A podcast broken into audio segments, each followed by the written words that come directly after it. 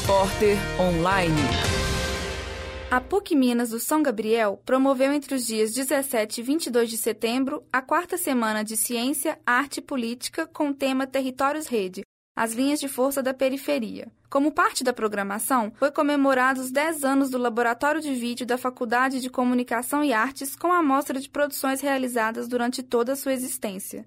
O técnico do laboratório Guto Michel associou o evento ao tema da SCAP 2012. O laboratório acredita muito na proposta, no tema do, do SCAP esse ano, que é as linhas de força da periferia.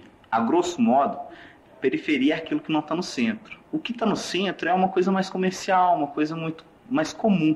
E o laboratório produz coisas diferentes, faz experimentação. Então não são coisas comuns, são coisas periféricas mesmo. Então a gente aproveitou o tema do da Escape esse ano para comemorar também os 10 anos de laboratório.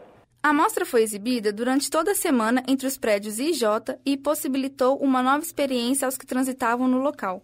A aluna do curso de psicologia, Jéssica Souza, falou da facilidade encontrada para se envolver na exibição. O que me chamou a atenção foi as cenas que estavam passando, de um cara atravessando a rua, e eu fiquei interessada com o vídeo e sentei para ver. A aluna ainda apontou a ligação entre o espaço utilizado para a mostra e o tema da escape. Essa mostra ela foi feita do lado de fora, um local assim, a gente pode dizer, não é núcleo, né, é algo periférico.